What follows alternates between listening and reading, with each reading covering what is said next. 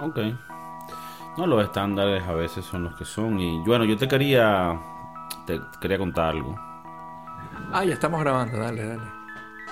Bienvenidos al podcast de Kiko, el podcast revolucionario con más sintonía en toda Latinoamérica, en toda Europa, en toda Asia, en toda Oceanía, en toda Antártica. En las estaciones espaciales todavía están los astronautas atascados en el espacio. Parece Ah, una... ¿Todavía están con ese peo? Todavía están atascados, marico. Verga. Aparentemente hasta febrero, marzo, es que van a poder mandar una nave para buscarlo. Tú imagínate si tú piensas que es un peo, andar en la carretera, se te picha un caucho, tienes que esperar que te venga a buscar una grúa. Es más o menos así. Eh, bueno, por mil.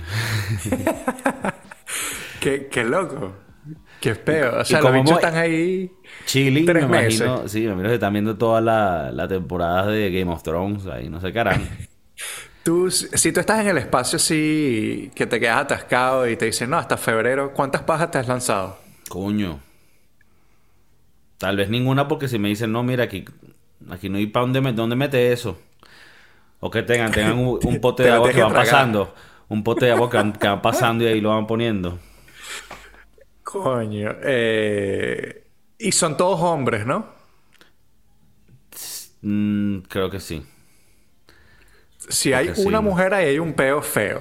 Espera, pero qué chimbos, marico. Entonces, son este profesionales, weón, astronautas.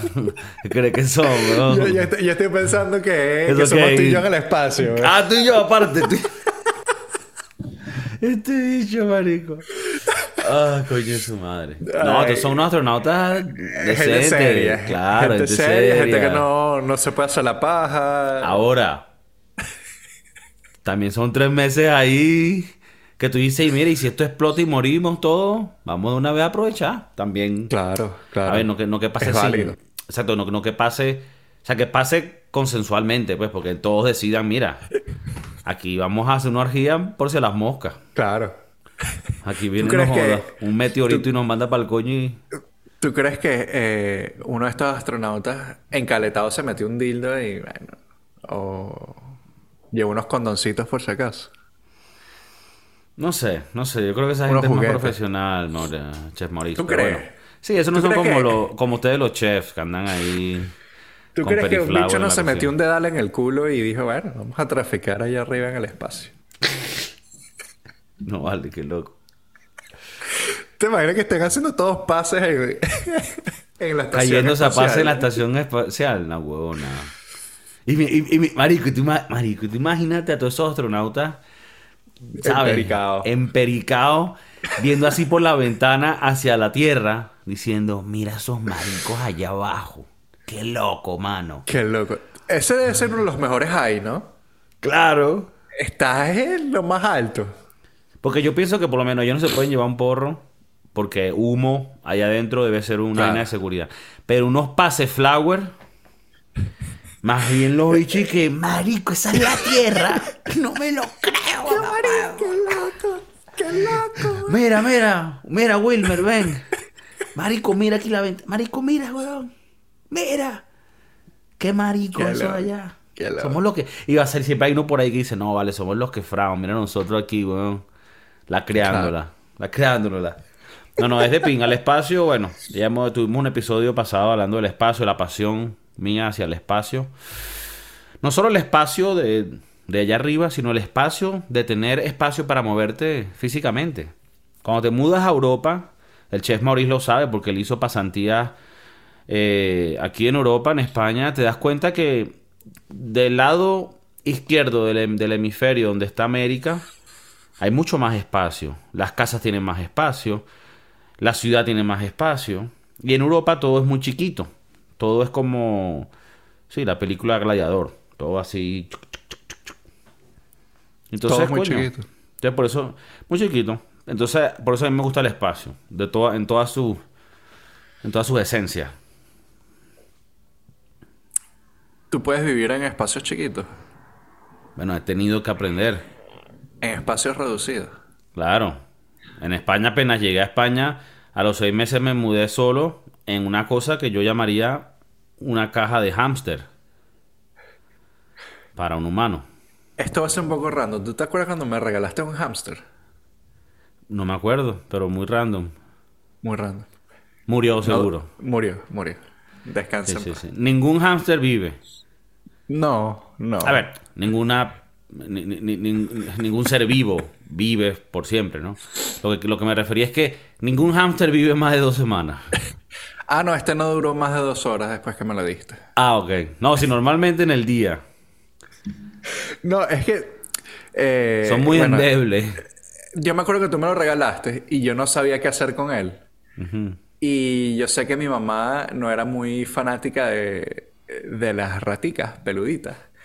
Y, y dije, bueno, déjame guardarlo aquí en el garaje mientras tanto. Para yo soltarle ese muerto a mi mamá y decirle, mira, bueno, después murió, pero no, lan- lanzarle ese- esa sorpresa a mi mamá y decirle, mira, nos regalaron un hámster, lo podemos tener. Y bueno, pasaron las horas, regresé a buscar el hámster y el hámster, bueno. Que está peace. aplastado. No, lo, yo siendo bruto lo guardé dentro de una caja. Esa ficción. O sea, tú me lo diste en una caja de zapatos y yo lo metí después en otra caja un poco más grande Y esa ficción. y se asfixió. Ah, ok. Y bueno, Ah, bueno, y, una y mi hermana lloró. Una muerte moral. Nada inhumana. Nada. Mi hermana lloró. eh, mi mamá creo que nunca se enteró y nosotros fuimos a enterrar al hámster a, a las orillas del río. No sé si te acuerdas ahí donde nosotros vivíamos, que había como sí. un- A y, atrás había un bicho con un cuatro. A las orillas del río. Enterré a mi angelito. Enterré a mi angelito. ¿Tú no lo tirarías por la poseta? No, no, No. Yo también tuve que enterrar hamsters. Si enterrar llamas, tirar en una basura. ¿Sabes? Dependiendo de tu, de tu esencia. Mira, una preguntita aquí, una preguntita. El día, el día que el chef Maurice salga de su, de, de su cuerpo físico y su alma vaya al más allá. ¿Qué es lo que tú quisieses que se haga con tu cuerpo? Opción 1. Entierro clásico católico. En una tumba, 6 metros. En un cementerio de tu. De tu, de tu, ¿sabes? De tu selección. Opción 2. Cremación. Y también decidir si las cenizas las pones en unos frasquitos y haces unos collares, como ¿no? unos amigos de nosotros hicieron eso. Eh, puedes tenerlo en un jarrón, solo en uno, o puedes esparcirlo en un lugar, en el mar. ¿Verdad? Eso es una opción. Opción 3. Donar tu cuerpo a la ciencia y a los órganos que le pueda ayudar a algún enfermo, una vaina. Opción Yo 1, creo- 2 y 3. Ah, ella estaba esperando la cuarta. No, yo creo que... Bueno, y si tú te imaginas una cuarta, me, me la dices. No, tipo así en la era de los vikingos que los quemaban y los mandaban unos... Ah, coño. Esa me parece cool. Wow. Que te ponen como Esa- una vaina, una Ok, paja. es- esa, es- esa es la cuarta. Esa como que está cool. Esa no me disgustaría para nada. Eh, bueno, pero de las clásicas, eh, yo en mi licencia tengo organ donor. Coño. Yo tengo organ donor. En Hay gente California. que- en California. Eh, hay gente que lo ve raro, lo ve O sea, feo. que eres, eso significa que es... Donante. Que eres donante de todo lo tuyo. Y bueno, Epa. ok, pero eso Eh, es bonito. Eso es bonito. yo, o sea, sí, si alguna vaina me pasa, que done mis órganos y ya después la segunda etapa sería que, que me cremen. Con lo que quede.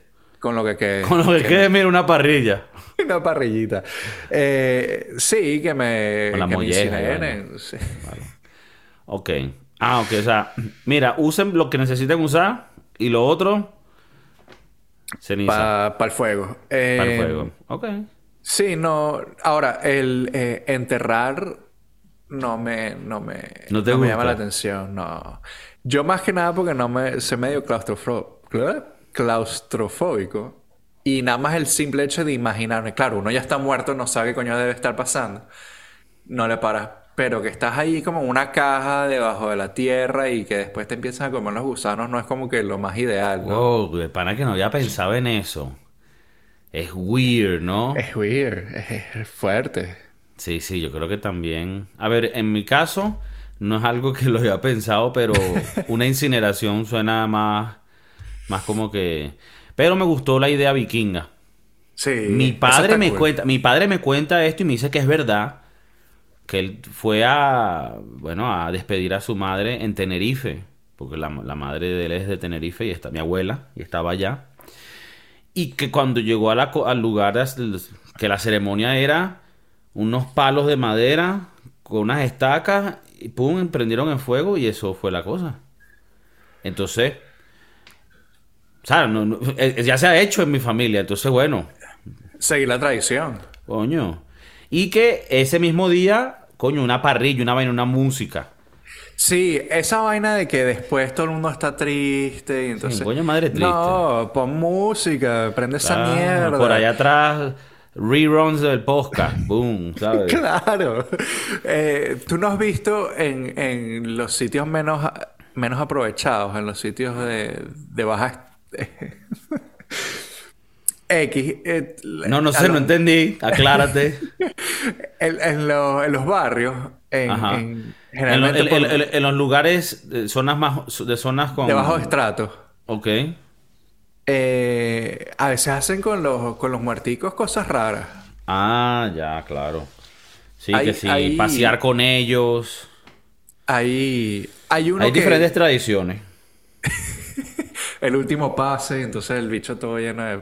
Bueno, hay uno que, que me, que, que me voló la cabeza porque él está, esta persona está muerta, está en el ataúd y lo ponen como que al frente de una portería de fútbol. Y entonces están que si los amigos pasándose la pelota y el último pase es el, el último gol de él. Mm, Y entonces todo el mundo celebrando encima del ataúd. Y es bastante tétrico, bastante triste, Sí. bastante raro. eh, un, poco, un poco chistoso, hay que sí, admitirlo. hay que admitirlo. Y, y Eh, y que- pero bueno, se respeta, ¿no?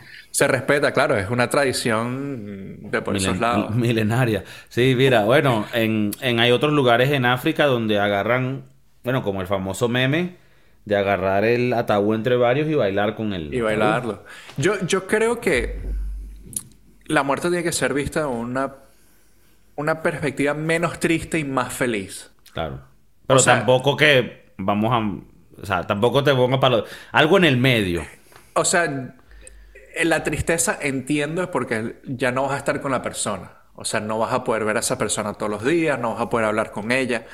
Ahora, mi, la parte feliz que le veo yo es, coño, viviste esa con esa persona momentos arrechísimos o momentos duros donde pudieron... O sea, más tipo una celebración. Es la forma que yo lo veo. Claro. Es triste, o sea, yo, yo he pasado, eh, gente en mi familia se ha muerto y es triste porque uno dice, coño, no, no voy a estar con él o con ella más y, y- y entonces te pones a pensar, pero a veces dice, o la mayoría de los pensamientos que te quedan son buenos. Coño. ¿te acuerdas cuando fuimos un día para no sé dónde? O, coño, ¿te acuerdas cuando subimos el, no sé, la montaña? O fuimos a la playa? ¿O te acuerdas de aquella fiesta donde nos volvimos? O sea, siempre yo creo que los, los recuerdos felices son los que te... so- o sea, pesan más que los, los pensamientos tristes. Ok, esa Al principio es duro. Al principio es duro. Pero yo creo que es más tipo, coño, ¿te acuerdas cuando John John se fue a. se escapó del colegio y te cagas de la risa? Ah, sí. eh.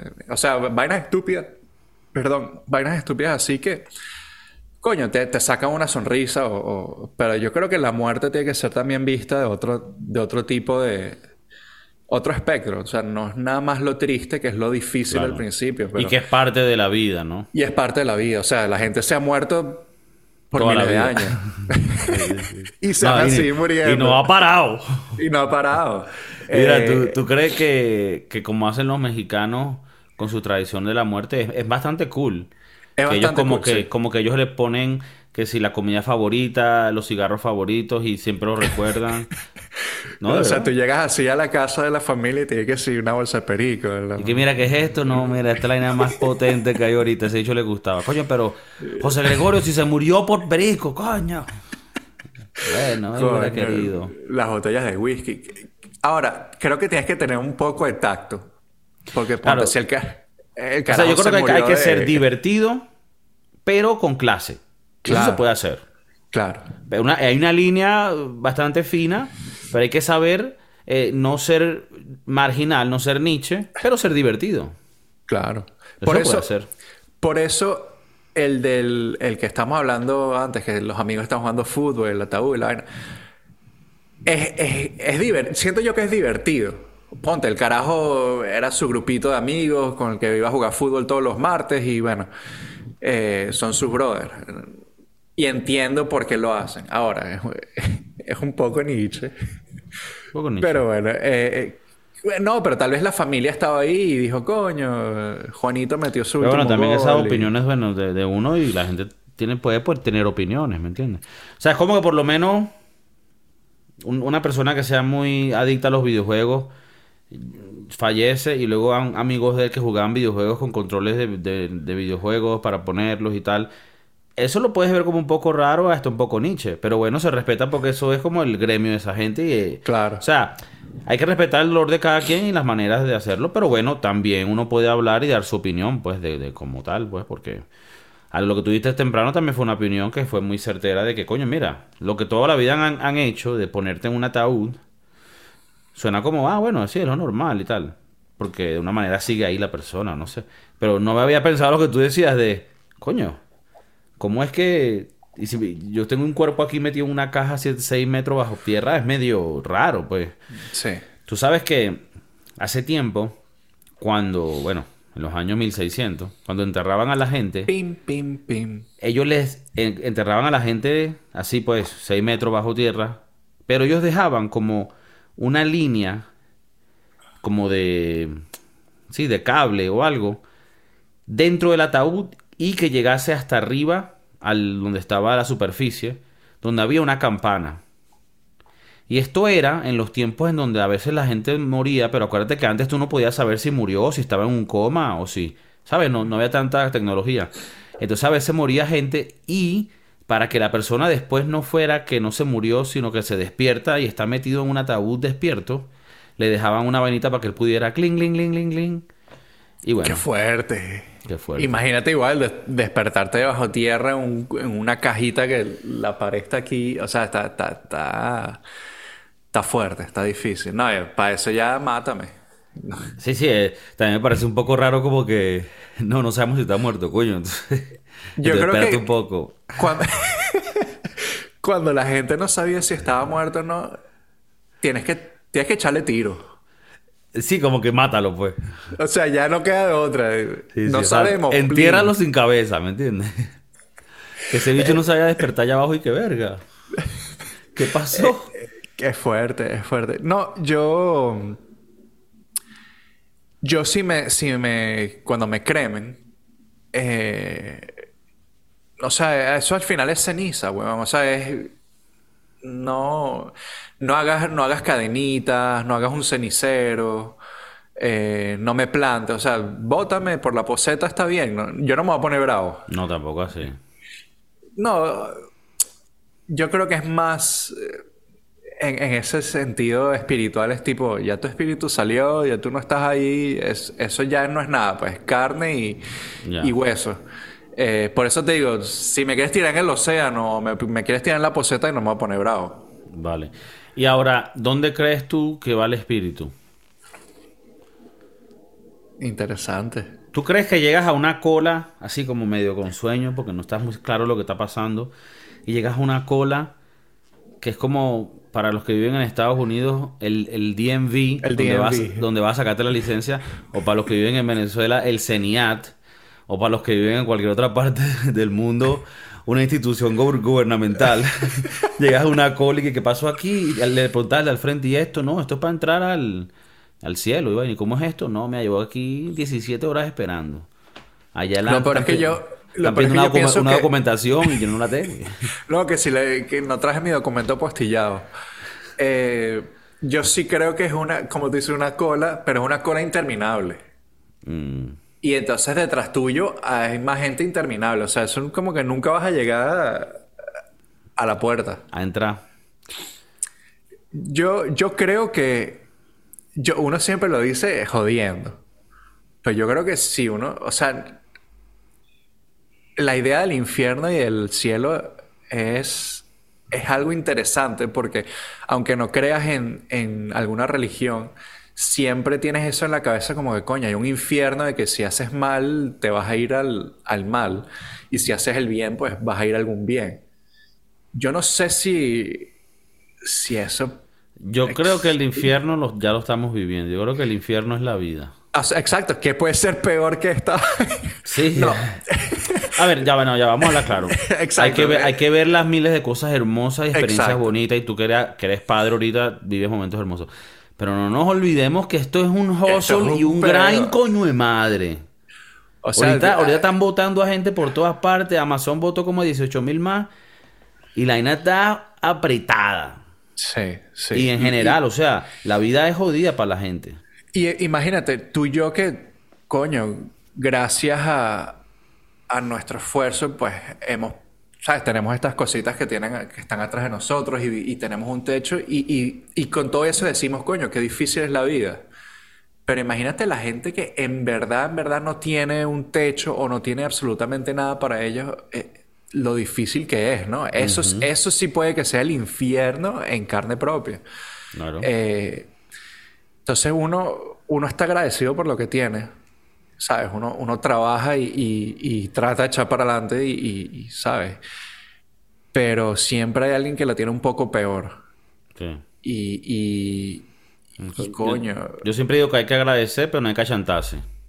Hay que ser agradecido, pero hay que seguir echándole claro, bola. hay que seguir echando bola. Y mi opinión es que cuando... A ver, me da un poquito de miedito decirlo y todo, pero yo pienso que cuando uno se va, es como cuando una lagartija muere. Como... O sea... Se pone, se pone negro la, la pantalla y ya. Ese, ese es lo que yo, ese es mi pensamiento, pues que cuando uno muere te pasan el switch. Prendiste la luz, apagaste la luz, se quedó apagada. Eh, Pero tengo la esperanza de que no sea algo... mm, o sea... es in- que te sientas súper incómodo, sino que es como que te vas a dormir y te vas a dormir cuando no quiere dormir, así que quiere seguir durmiendo. Claro, la, ese la es siestica. La. Eh, ese es el ideal. El que estás durmiendo y ya no te vuelve a despertar. Pero hay veces que no tienes control de eso.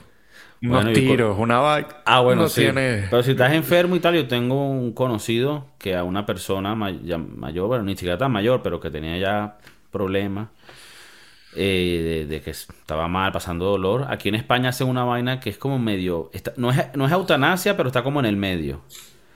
Que ellos te inyectan como morfina, medio te duermen y tu cuerpo poco a poco se va yendo y como que te, te vas durmiendo, pues. Que parece que no está mal. Creo que eh, en el estado de Oregon, justo al norte de California, es el único estado en Estados Unidos donde puedes tú decir, mira, aquí fue, ya, no quiero más y, y es legal. Ese no es gracias al doctor Kaborkian. Coño, Un tendría que buscarlo porque una- yo... Es una película que se llama Doctor Death con Al Pacino y de un doctor que se llama el doctor Kaborkian que en Estados Unidos peleó contra la Corte Suprema para hacer legal la eutanasia. Y creo que fue el bicho ese en Oregon porque sí es el único estado, pero corrígeme si estoy equivocado. El doctor Kaborkian, un bicho de los países estos del este eh, soviético, del bloque soviético. Eh, déjame buscar aquí medio rápido. Pero yo te lo digo porque yo leí sobre una pacienta que estaba sufriendo mucho y ella le escribió como que una carta al Estado y el Estado aceptó, lo aceptó y bueno, creo que después de ahí se hizo legal. Eh, ¿Y qué fue que pasó? Mandaron a unos policías y le metieron un tiro. Bueno, no, no fue tan trágico así. Eh, A la puerta por orden del Estado. Pa, pa, pa, pa, pa. No, mentira, de coño madre. Eh, no, tengo entendido que pues fueron unas inyecciones y como tú dices... Te duermen. pa- pas- eh, la No, no, eh, es una siestica así como relax, ¿no? Sí, sí. Te ponen que si de Eh, Office, atrás. Coño, yo creo que... ¿Cuál, cuál sería tu último, último show? O sea, tú dices, después de esto, morí. Uno que Ah. puedas volver a ver o... Ah, ¿me, puedes, ¿Me puedes dejar atrás puesto el show este que se llama It's Always Sunny in Philadelphia? Con Gran Danny. DeVito. Sí. Me lo pones así en el background mientras me voy. Y Coño, me, inye- bueno. y, me, y me inyectas ahí unas drogas locas. No necesariamente eutanasia, ¿no? Sí, bueno, eutanasia mezclado con... Con otro Con otra ahí. cosita. Eh, coño, no, no estoy viendo lo de el doctor Kekovian, Kevorkian. Kevorkian. Eh, pero bueno, sabemos que si te gusta leer, lo puedes buscar tú en Wikipedia. Eh, No, ah, Sí. no, no, no, no pudiste encontrar. no, no, aquí déjame control Dale, find lo- porque...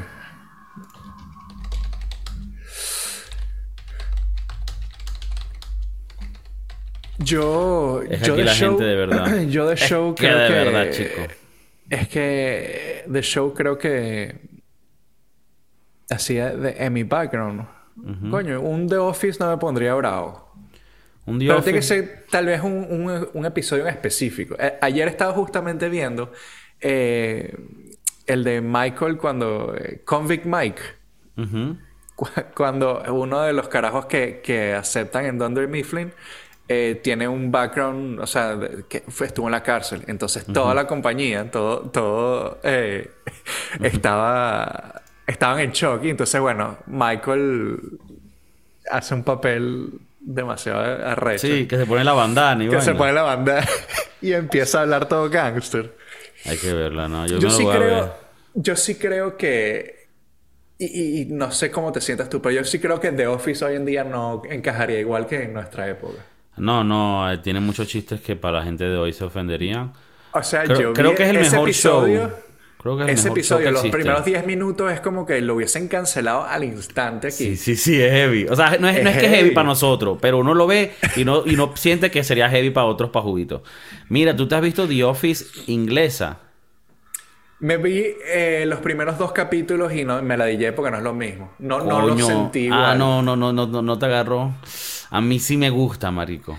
Yo estaba leyendo el otro día que eh, eh, John Krasinski, el que hace de Jim, estaba diciendo que el primer episodio de The Office americano es el mismo episodio que el británico. O sea, es literalmente la misma vaina. Sí, lo, lo, lo- Y que él justo no lo vi. creía, y que él no creía que él iba a que el show iba a, a agarrar y, y siempre estaba en un cague de risa, una vaina. Y, y él siguió con su trabajo de mesonero. Y ahora el bicho es Jack Ryan, Jack Ryan. metiendo el huevo, no Coño. jodas. Ya va. Eh, John Krasinski está. Está chévere. Huevazo, huevazo. Huevazo. Ese carajo debe tener huevazo. Tiene huevazo, es verdad. Y Mira. criminal. Acabo de encontrar la vaina. Sí, el doctor Kaborkian fue la primera persona en asistir lo que llaman el sui- sui- suicidio asistido. Y en el 1997 logró que se aprobara eh, o sea, una ley que hace legal que los doctores puedan prescribir medicaciones letales para ayudar a, a pacientes eh, a acabar sus vidas, pacientes que tengan enfermedades terminales. Terminales. Ya. Sí. Um, sí, Coño, y en el tú- 2006 eh, ya se, se, volvió como un, un acto de la, de la Corte Suprema en Estados Unidos. Pero es por este carajo Joe Kavorkian. Si, quieren ver la, la, la, la película en Estados Unidos está en HBO. Se llama You Don't Know Jack con Al Pacino. Y es arrechísima, marico. Es muy fuerte porque tú imagínate lo que es asistir a alguien a suicidarse. Y lo que hacen es que te, te ponen un gas con una manera de tú decidir cuándo sueltas que el gas fluya.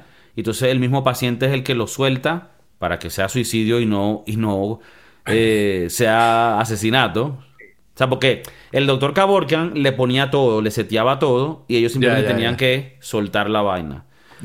Pero tenían que ellos hacer ese último acto para que no se considerase eh, un Bueno, asesinato. Porque si no, Kaborkin estuviese en la, en la Sí, cárcel. porque si no, es un asesino en serie. Pero bueno, marico. Y entonces que- no se hacen películas de él en bien, sino hacen películas de... Sí, de Oye, porque para serio. eso Jeffrey Dahmer no joda, No ¿entiendes? joda. Mira, ¿tú crees que a ti te gusta esa opción de la Yo- eutanasia? Yo creo que sí. Yo creo que sí porque como, como me decías, es- si estás en una es- si estás en un punto donde no hay retorno y donde, o sea, lo peor o los siguientes pasos que van a pasar es peor, donde hay más dolor, donde hay más miseria, yo creo que es más fácil ya, Claro. chao, chao. Apagar los pis. Y, y, y ser- y debería ser como, yo lo veo como un derecho que uno debería tener, de uno decir, o sea, así como cuando hablan con el aborto, que no, mi cuerpo, mi choice. Eso también La debería ser así. ¿no? Lo mismo. Claro. Es la misma vaina. Solo que bueno, En, lo- en el caso de los abortos, lo único que es que tu body hay otro body abajo, adentro. Pero bueno, pero sí, o sea, uno debería poder. A ver, técnicamente la eutanasia es legal. O sea, si tú vas a la estación de metro, la eutanasia es legal, ¿me entiendes? O si haces un crimen muy maldito. También. ¿Tú nunca te viste The Green Mile Sí. con Tom Hanks? Con Tom Hanks. Arrechísima. Muy, muy, muy buena película. Si no Muy la han visto, película. véanla, The Green Mile. Eh, bueno, todo el pedo de la silla eléctrica es bastante fuerte. Claro. Es fuerte. No, creo que no tiene mucho que ver, pero bueno, me acordé de, de, de, de ese pedo y, y, y bueno. No, una película fuerte. Eh, eh, quizás me la voy a ver en estos tiempos para hacer un review en el canal eh, que hacemos en, in- en inglés, de Broski Doodles. Si quieren también aprender inglés, pues lo pueden ver ahí. Es un inglés muy básico, muy... Éxito. Éxito. y nada, bueno, eh, comenten ustedes qué piensan de la eutanasia, qué piensan de cuáles serían las mejores maneras de, bueno, de descartar sus cuerpos de- por medio de un entierro clásico, que, que, bueno, que se respeta. Fuegos artificiales con sus cenizas. Coño, ese no lo había pensado. A ver, a ver. Ah, ya no me tires a la poseta. Ah, business idea. ¿Me entiendes? Invertimos unos reales, empezamos el primer... Coño, vi un TikTok. Verga, es que ya no, no lo voy a conseguir jamás. Pero vi un TikTok donde es una compañía donde tú mandas los restos del cuerpo y los... No me acuerdo bien cómo es la vaina, pero te ponen como que... X, al final vas a hacer abono. Mm, Entonces, y, te y- y ponen- crece- y crecen unos árboles de ahí. Unos árboles. Mm, No me parece muy, o sea, es como que muy ladilla el proceso. Siento que No, verga, hay que no. mandar el cuerpo, entonces vas a tener que No, poner no, a tu y familia a parir. Ajá, y después, ajá, un arbolito, y luego me, me podan y me parten. Exacto. No, no, no, no, no. No, no, no, o no, no. hay otras que te ponen las cenizas que sí en, en unos diamantes o y entonces pues lo usas como, como joyería. No, Sí. no sé. Eh, no, tal vez yo creo que sí, los echas al mar y ya, ¿me entiendes? O, no sé, lo- lo- los metes en un porrito y te lo fumas. Este, ¿cómo es que se llama el de los Rolling Stones? Que Mm. se, se se metía pases Mick. con las cenizas del papá. Ah, no, ¿sí? no es Mick Jagger, es el otro, el guitarrista. Ah, ok. Slash, Eh, no. no, ese es Guns N' Roses. Kenny Rogers, no. Ok. Eh, Bob Dylan, no.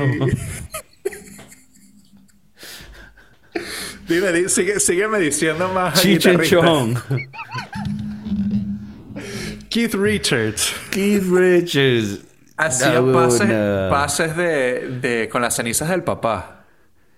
El cadáver caminante. Keith Richards. Coño, eh, los Rolling Stones, ya, ya, ya, mano. ya. Míanse la fuerte. atención. Eh, qué fuerte. La, No, la osteoporosis. Coño, Mick Jagger, para la edad que tiene, que tiene como 200 años, Se El con más energía que tú y yo. sí, weón. Y el bicho se mueve como Y si ese bicho mete el 15 huevo. años. O sea, estás claro que mete el huevo. Ese carajo sigue mojando brochas, sí. Uf. Y no con la esposa, eh, No, no, específicamente. Ese anda Eh, por ahí. Este año cumple 80 años, señor Mick Jagger. Fuerte. Qué loco. Y el Tú te das cuenta que el bicho ya está mayor porque Liv Tyler, la hija, que era el candy más candy del mundo, tiene como 77 años. Liv Tyler es la hija. Sí. ¿Cuánto tiene? No, ya va, que aquí no me está saliendo como familiar de. ¿De sí quién? sé que se parece. Se parece burda a. Steven Tyler. Steven Tyler es el de Aerosmith. Ah, ok, bueno. Él, ajá, él es el ya. papá de Liv Tyler. Claro. eh, Ah, tú me estás es- hablando de Keith Richards. No, te estaba hablando de Mick Jagger. Mick Jagger tiene cuánto? Stone. 80. Este año cumple 80. Ah, ok, ok. No, no. ¿Y Steven Tyler tiene 74, o sea, está casi a la par. Ajá. ¿Y cuándo tiene la, la hija? Liv Tyler. Eh, Liv Tyler tiene 45. Ah, mira, no, yo aquí hablando paja. No, pero sí, sí sé lo que estás diciendo, porque el otro día vi una foto de ella y dije, verga, esta no es la misma que Ya no, déjame con la que yo pasaba uno, unas. ¡Epa! Esta no es la Liv Tyler, misma. No es la misma. Eh, sí, es verdad, la estoy viendo y está porreada. eso, eso sí, es idéntica al papá. Al papá. Es que eso es lo otro, Es- ¿no? es si tú una- estás con esa caraja, te tienes que por un momento imaginar que estás con... Y estás cogiendo con Steven Tyler. Marico, tú sabes que creo que la caraja se hizo como operaciones.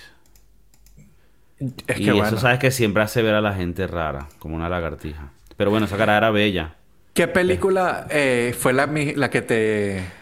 I don't wanna close my eyes. Es la, eh, Armageddon, ¿no? Con el huevón este de Armageddon. Ben Affleck Ben Affleck y Bruce Willis. y Bruce Willis. Em, coño, hay una película que a mí me... Creo que fue la primera vez que me acuerdo ver a, a Liv Tyler. Ma- ma- Mauricio, que, Marico, me acuerdo la primera película cuando me pagué con Liv Tyler. Pila, pila, pila. Eh, yo, bueno, eso, eso no se puede hablar aquí. Eso Ajá, no, no, no, yo no hablando de No. nada. Coño, hay una película donde ella es como que noviecita y son una banda de los 70 que el, re- el, el, el manager de la banda es Tom Hanks. Mm, Coños, ¿cómo se llama? mm, y es buena. Es muy buena película, es coño de la madre. Coño, pon Liv Tyler Tom Hanks movie, mamá huevo. Yo, yo no sé, yo no Ya sé te voy a decir cuál es. That Thing You Do. That Thing You Do. That Thing You Do. Ah, mira, written and direct, o sea, eh, fue escrita y, dirigida por Tom Hanks. Salió en el 96. Ah, mira. Liv Tyler era una carajita. Y bueno, me acuerdo haberla visto porque esa película la vi varias veces. Y. Ok. pila, pila. ¿Qué? ¿Qué estás diciendo? Eso me pregunto. Pila, pila. la Bueno, vi varias veces. eh, si mal no recuerdo, es una película sobre unos carajos que tienen como que una bandita y entonces eh, se vuelven famosos y, y, y bueno, Tom Hanks es el, el, El manager. el Ok. manager y Liv Tyler es el culito del protagonista.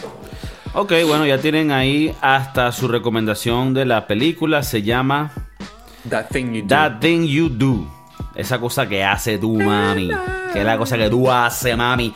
Por favor, dejen los comentarios, suscríbanse a la vaina, lo pueden escuchar en iTunes, en Spotify, en YouTube. La idea es que lo escuchen en todo para que puedan darnos más potencial, para que optimicen más los views. Por favor, dejen los comentarios, suscriban a la vaina, díganos a su abuelita. Estamos en todas la- las ondas sonarias, estamos en todas las zonas audiovisuales y también estamos en su corazón por telepatía. Eh, un abrazo, Chef Maurice, que siempre está con nosotros.